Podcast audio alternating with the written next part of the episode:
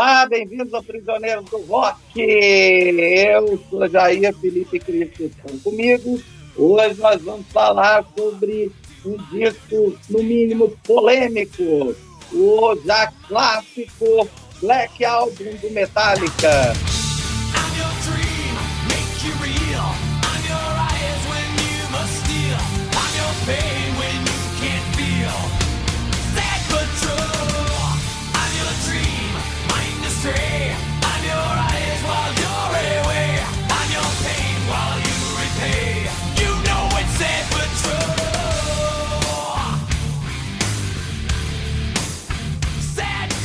Na verdade, o disco chama Metallica, o disco não chama Black Album, né? mas é porque né, discos que são homônimos à banda acabam ganhando pseudônimos, né? É, Homônimos e monocromáticos, né, Jair? É.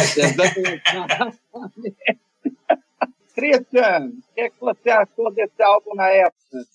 Pois é, cara. E, e que coincidência, né? Esses dias a gente falou, é, ou ainda vai falar, né, sobre o quinto álbum da banda The Who, e hoje a gente vai falar sobre o quinto álbum também do Metallica, né? Que tá fazendo 30 anos, né, cara? Pô, parece que foi ontem, né? 30 anos. É, cara, eu me lembro muito bem. Assim, eu tô, eu tô longe, uma coisa que eu quero deixar bem clara, que eu estou longe de ser um especialista em Metallica. Tá? Eu conheço alguns discos muito bem, e outros eu nunca cheguei nem perto, e outros a gente ouve falar tão mal que a gente não quer nem chegar perto, na verdade, não, talvez não ouça nunca, né?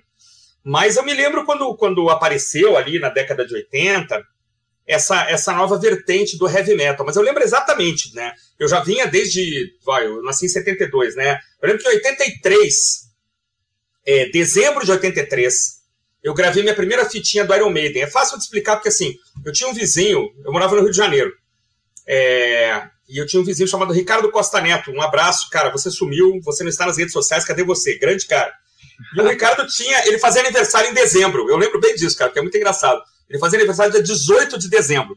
Então ele brincava, a gente era parceirão de videogame, amigo de jogar bola e tal. E ele dizia: Ó, oh, é muito legal porque eu ganho dois presentes em uma semana. Eu, ele morava com o pai.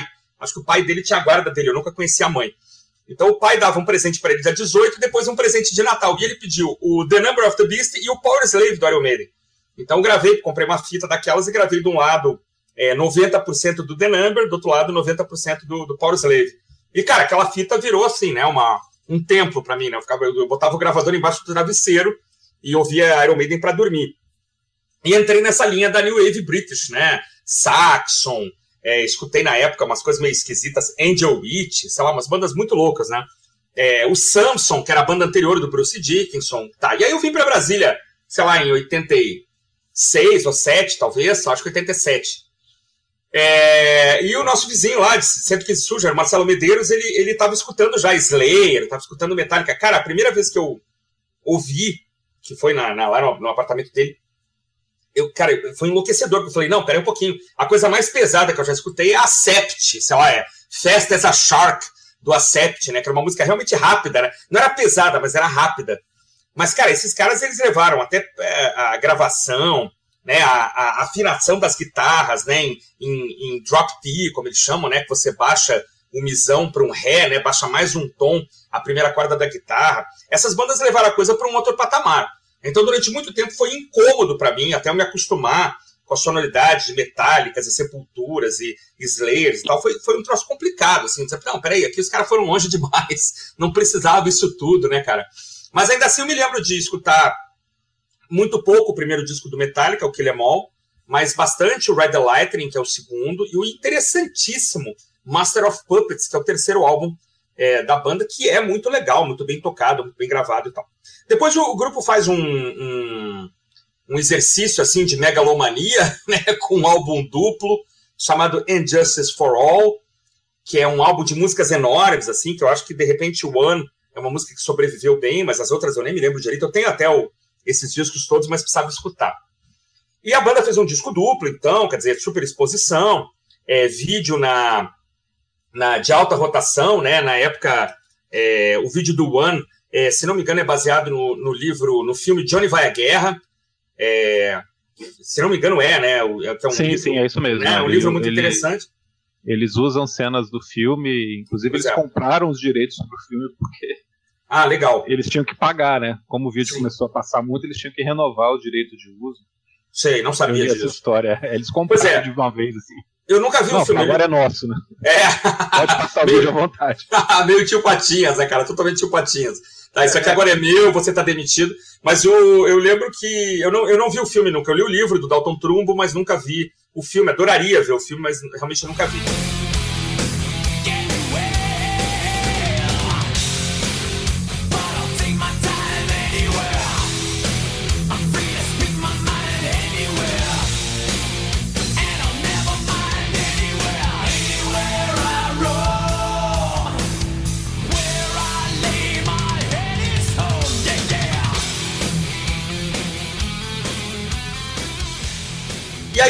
Rotatividade, a banda parou por um tempinho e apareceu com esse disco, né, cara? Que, assim, o que, que eu acho, né? Eu acho que ele é uma, uma coisa diferente, assim, na verdade, do que eles tinham feito até então. Embora existam músicas dentro do disco que conversem ainda com aquele passado mais pesadão, mas por algum motivo aqui nesse momento, né, cara, até por algumas músicas que a banda fez, o grupo deu um salto, assim, entrou no mainstream do heavy metal, né? Passou a ser tratado, assim, parece que o thrash metal foi polido, né? Muita gente até reclamou que os caras se venderam, que, né?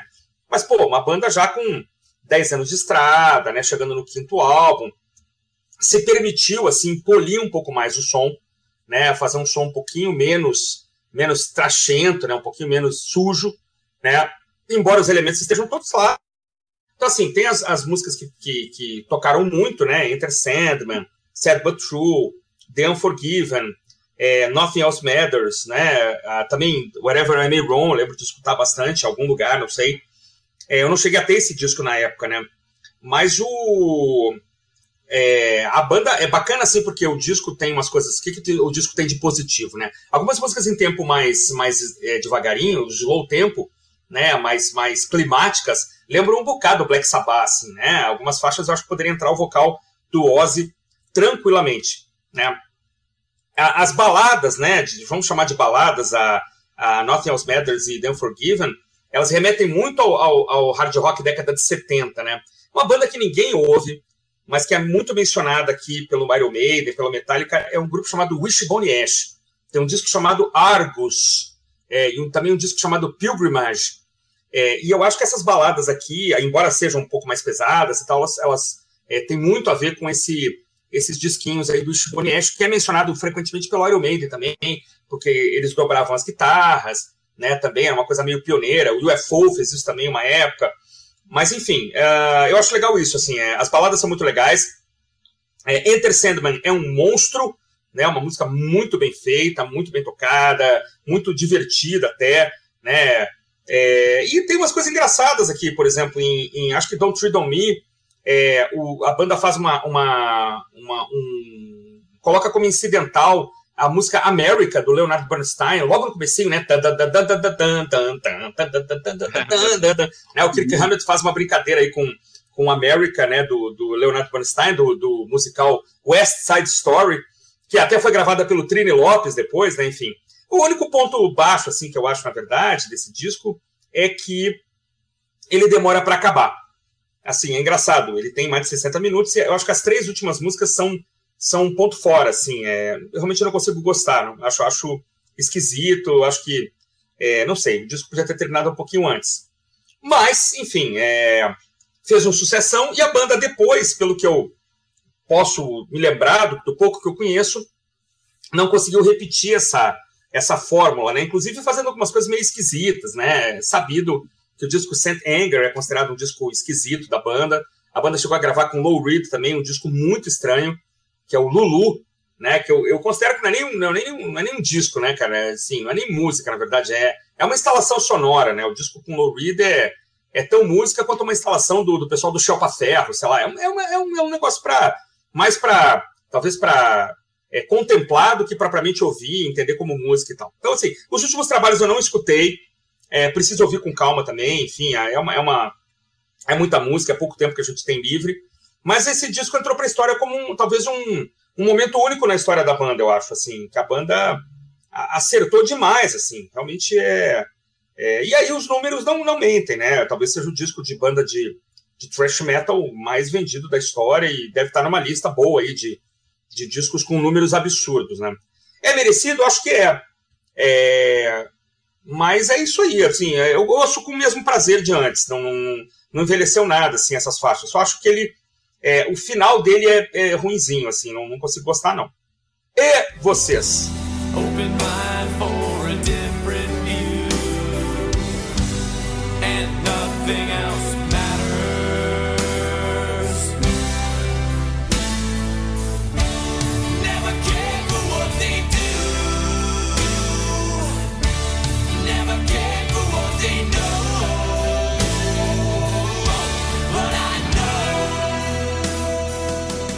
Christian, como você falou, Christian, o, a banda já tinha 10 anos, né? De 10 anos, 8, seja, né? De carreira. É, já, já não era mais a vanguarda do metal. É, e, né, copiando outros episódios, chega uma hora que os caras querem comprar mansões, esse tipo de, esse tipo de coisa. Pagar umas contas, né? Pagar as contas, né? Ou simplesmente investir tudo em pó branco mesmo. Eu lembro, eu lembro da minha primeira audição desse disco, tinha um colega nosso na 115, chamava Jeff, e esse cara tinha esse Black Album. E, e aí ele colocou, é, colocou o disco, eu já tinha ouvido The Unforgiven, o, o disco em vinil é um álbum duplo, Olha, confesso que eu só consegui aguentar o lado A. Eu não cheguei nem a ouvir Nothing Else Matters. Eu, eu já achei é, músicas como Enter Sandman ou Sad But True muito barulhentas, né? É, assim, pro, pelo menos para o meu gosto lá em 1991, 92. Hoje, eu tenho uma outra visão sobre é, Enter Sandman, principalmente. Eu simplesmente não aguento mais Enter Sandman.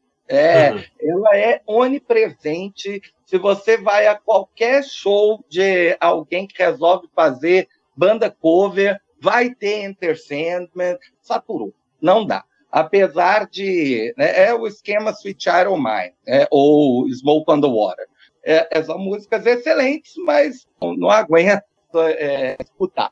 Eu sempre achei um disco mais pop do que um disco de metal depois, né, quando eu consegui superar essa primeiro, esse primeiro desgosto, né, é auditivo, talvez com, com 18 anos eu vi com, de uma forma muito impactante, mas não é realmente um, um disco né, tão complexo, é, é, muito bem gravado, né, sem dúvida. O, eu já tentei, por exemplo, ouvir o Injustice for All e realmente não dá para passar de um ano.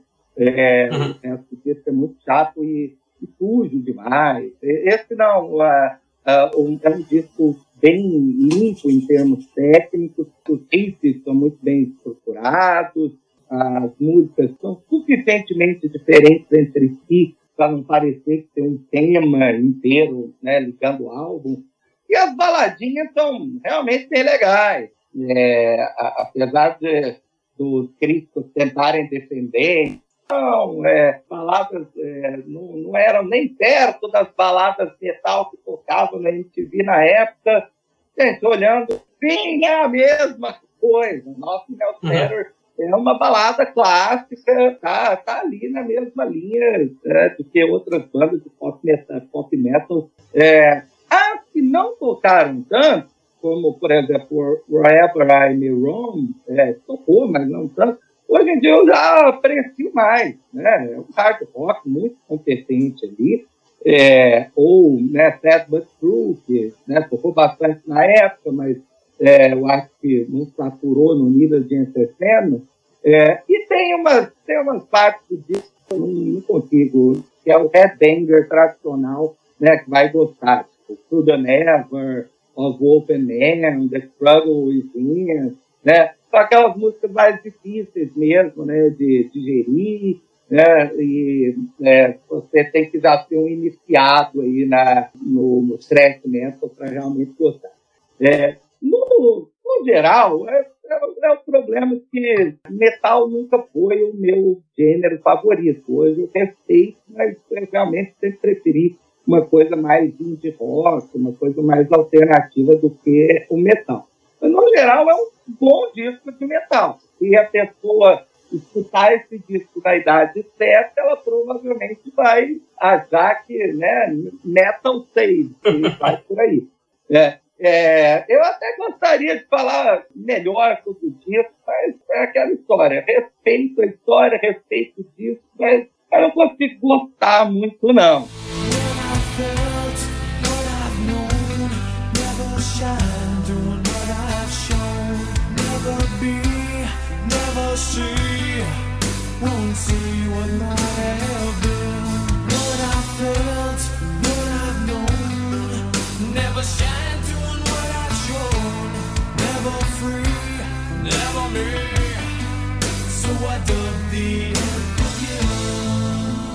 Trinta anos atrás, quando esse disco saiu, se dizia que a banda se vendeu.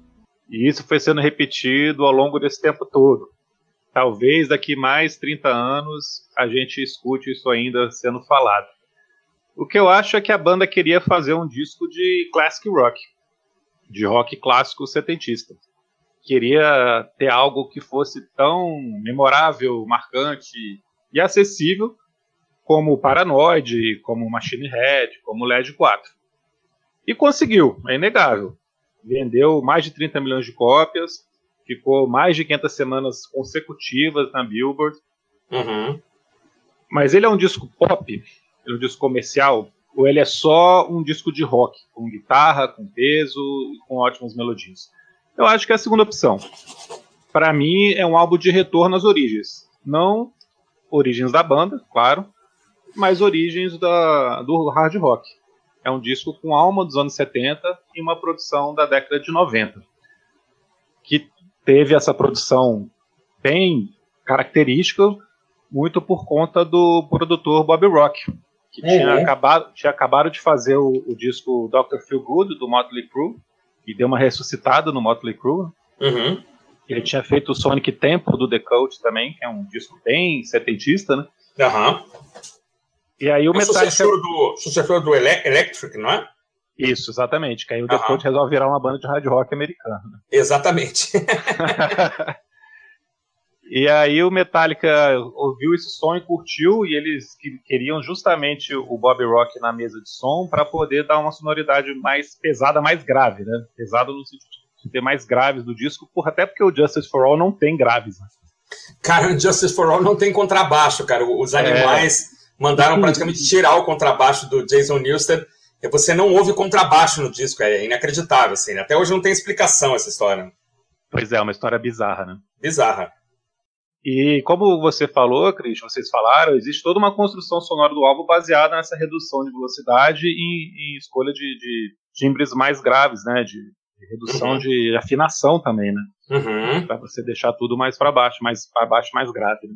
Eu gosto muito de Unforgiven pela construção que eles fizeram, que era uma coisa muito diferente, de você ter as estrofes mais rápidas e aí ele, eles caem no refrão, né? O refrão fica bem melódico uhum. e, com, e com um vocal que é completamente diferente de tudo que o, que o James Hetfield tinha feito até então, né? Você vê que ele está se esforçando para cantar de um jeito suave. É, é engraçado, né? É engraçado. Eu acho que o cara ficou com dor na garganta ali de ter que cantar daquele jeitinho. o cara só sabia cantar forçando, né, cara? Ele saiu sem voz do estúdio depois. Ele fazia Ana do the Acho que era é verdade. antinatural para ele fazer aquilo. Né? é, Nothing Else Matters também que tem um arranjo de cordas que apesar de ter ficado um, um pouco meio escondido ali na mixagem, né, mas que tornou a música muito marcante. Também é um destaque muito grande. E eu gosto da, da, da, dos grandes hits desse disco, cara. Eu, acho, eu gostava na época, eu tinha esse disco numa fita cassete que você tá falando aí de gravar 90% do disco, né? cassete. Não cabe, né, todo disco. É, eu gravei o disco 1, né? Porque o vinil era um disco duplo. Eu gravei o disco 1 trocando Don't Tread on Me por Nothing Else Matters na fita cassete. Ah, então, legal. Fita cassete com essas seis músicas. Legal. O disco 1, Enter Sandman, Sad But True, Roller Than You, Unforgiven, Wherever May Room e Nothing Else Matters. É, o, realmente o disco cai muito na segunda metade aqui, né? O, o, seria o disco 2, depois de Nothing Else Matters O disco tem uma queda, tanto que quando eles tocaram esse disco ao vivo, em turnê, acho que de 20 anos ou 25 ah. anos, não sei, eles tocaram esse disco ao vivo, eles não tocaram na ordem. Ah, tá. Porque ia chegar no final do hum. show, a galera ia embora, né? Sim, sim, a ordem não ajuda, cara. A ordem não ajuda mesmo. A assim. ordem não ajuda, né? As melhores músicas estão todas no começo. Exato. E aí eles tinham que tocar em, de outro jeito para deixar as, as, músicas mais fracas no meio ali no começo e pra o pessoal ficar esperando o Enter Deixar no final. no final. espertinhos, espertinhos, espertinhos. Mas tá certo, cara. Ao vivo esse disco é, na ordem não funciona não funciona. Também acho que poderia ter sido um álbum simples, né? Poderia ter tido 45 minutos aqui. É, terminava com Nothing Else Matters, estava ótimo, cara. Lançava as outras em lado B de compacto, sei lá. O disco vendeu tanto. Claro, é que você nunca sabe, né? Mas o disco vendeu tanto que eles podiam fazer meia dúzia de compactos depois ia ficar tudo bem. Ah, é, ainda mais que eles lançaram o single até 93. Um pois ano é. e meio depois eles estavam lançando o single. O último single que foi Sad But True é de fevereiro de 93. Olha só, cara. Ou seja, os caras ficaram ali em cima do, do, sucesso do álbum durante muito tempo ainda. Não, tanto que eles levam, eles levam anos para voltar a gravar também, né? O Load de 96, né? Então, assim, é, esse disco parou a vida dos caras ali mesmo, né? Por um bom tempo. Foi, né? uma, foi uma coisa inacreditável. Eles, eles chegaram no primeiro lugar da Billboard no meio da turnê. Foi muito rápido, assim, né? Eles estavam ainda tocando, iniciando a turnê do disco. Eles ficaram muito tempo sem tocar, né? Como você falou, deram um tempo longo depois do Justice for All. Aham. Então eles estavam secos para voltar para a estrada. E aí o, o, disco subiu muito rápido, né? Ele vendeu, na primeira semana já vendeu mais de 500 mil cópias, estava uma coisa realmente impressionante.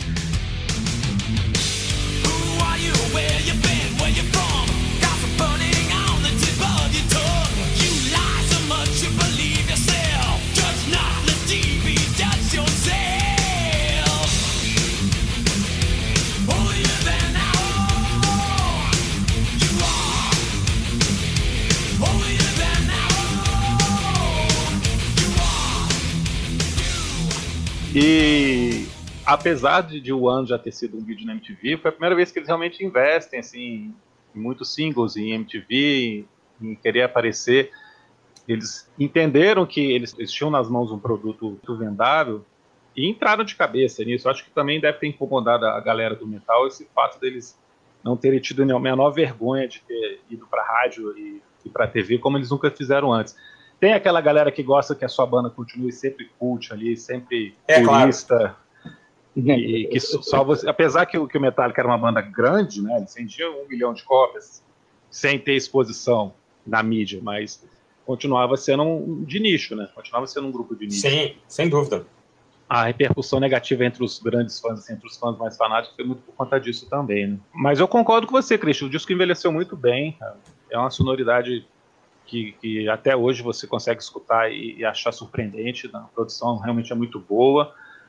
Eu acho que eles conseguiram realmente fazer uma coisa que, que se tornou atemporal, justamente porque ele combina muito com esse, com esse, som de hard rock, como você falou, de lembrar Black Sabbath, dessa coisa que não ficou tão presa no, no estilo da época. É, e é legal que depois as, outra, as outras bandas também de thrash metal acabaram, acabaram indo no mesmo caminho, assim, tá, é possível fazer um som um pouquinho mais domesticado e, e, e, sem perder as raízes, ou então homenagear os mestres do passado, né? Então, os caras, os caras chegaram ali a uma certa idade, tá? Não, não vai ser moleque para sempre, né? Também não vai ser, não vai ter 18 anos a vida inteira, né? Então, é um, um, talvez um momento epifânico aí, né? Do thrash metal, desses caras todos de e o Metallica acho que puxou isso, né, caras? A gente pode também ganhar um pouco de dinheiro aqui e, e, e andar aqui pelo mainstream sem perder a, la ternura, né? Então, acho que isso também aconteceu, isso foi legal também. Eu acho, eu acho que os erros da banda eles cometeram depois. A partir daqui, o Load mesmo já, é já é um disco que você pode discutir que, que eles estão saindo do, do, do, do, nicho do metal e indo para outra coisa.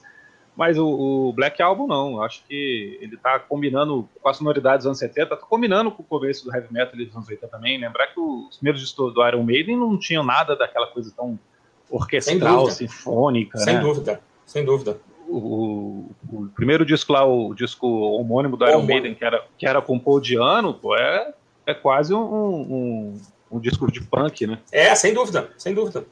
É um disco de hardcore ali, meio californiano até. Assim, né? É, é, mas é mesmo. É né? mesmo. né? É uma diferença temporal relativamente curta, se a gente for pensar, né? 71 para 91 são 20 anos, agora já são 30 que esse disco foi lançado. É verdade. Então, estavam mais próximos do Machine Head do que de, de. Pô, sem dúvida. Não, e tem uma história engraçada nesse disco que é o seguinte, né? O Black Album ganhou o Grammy, né, de melhor performance de heavy metal. E a banda tinha concorrido com o Injustice for All em 98, eu acho, né? E tinha perdido pro Jethro Tull, né, cara? O Jethro Tull tinha lançado um disco chamado Crest of a Navy, que nunca foi heavy metal, né, cara? Nunca, nunca, nunca. É... Mas assim, na época o favorito era o Injustice for All, né? E aí o. Eu não sei nem se o Jethro Tull tava na cerimônia, mas enfim. Quando o Metallica ganhou em 91, a primeira coisa que o Lars Ulrich, né, o baterista, falou no microfone olha, a gente queria agradecer muito ao Tull por não ter concorrido esse ano, pra, porque isso possibilitou que a gente ganhasse, né? E aí o repórter foi falar com o Ian Anderson sobre isso, né? Olha, o rapaz lá do Metallica falou que vocês, né, né fez uma crítica, que vocês não são heavy metal e tal. E aí o Ian Anderson falou: olha, às vezes a gente consegue tocar aqueles bandolins, aquelas balalaicas bem pesado, viu? Bem alto. Não subestime a gente, né? Então, assim, nem o Ian Anderson acreditou nesse prêmio, né? Assim, porque realmente, prêmio de heavy metal pro Jethro Tull, o fim da picada, né?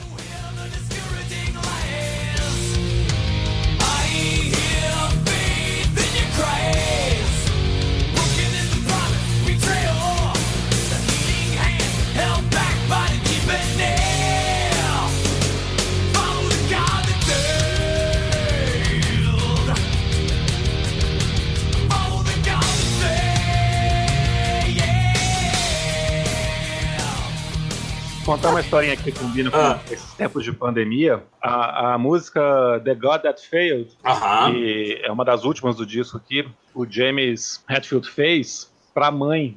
A mãe dele era uma pessoa muito fanática religiosa, extremamente conservadora e que não acreditava na medicina moderna.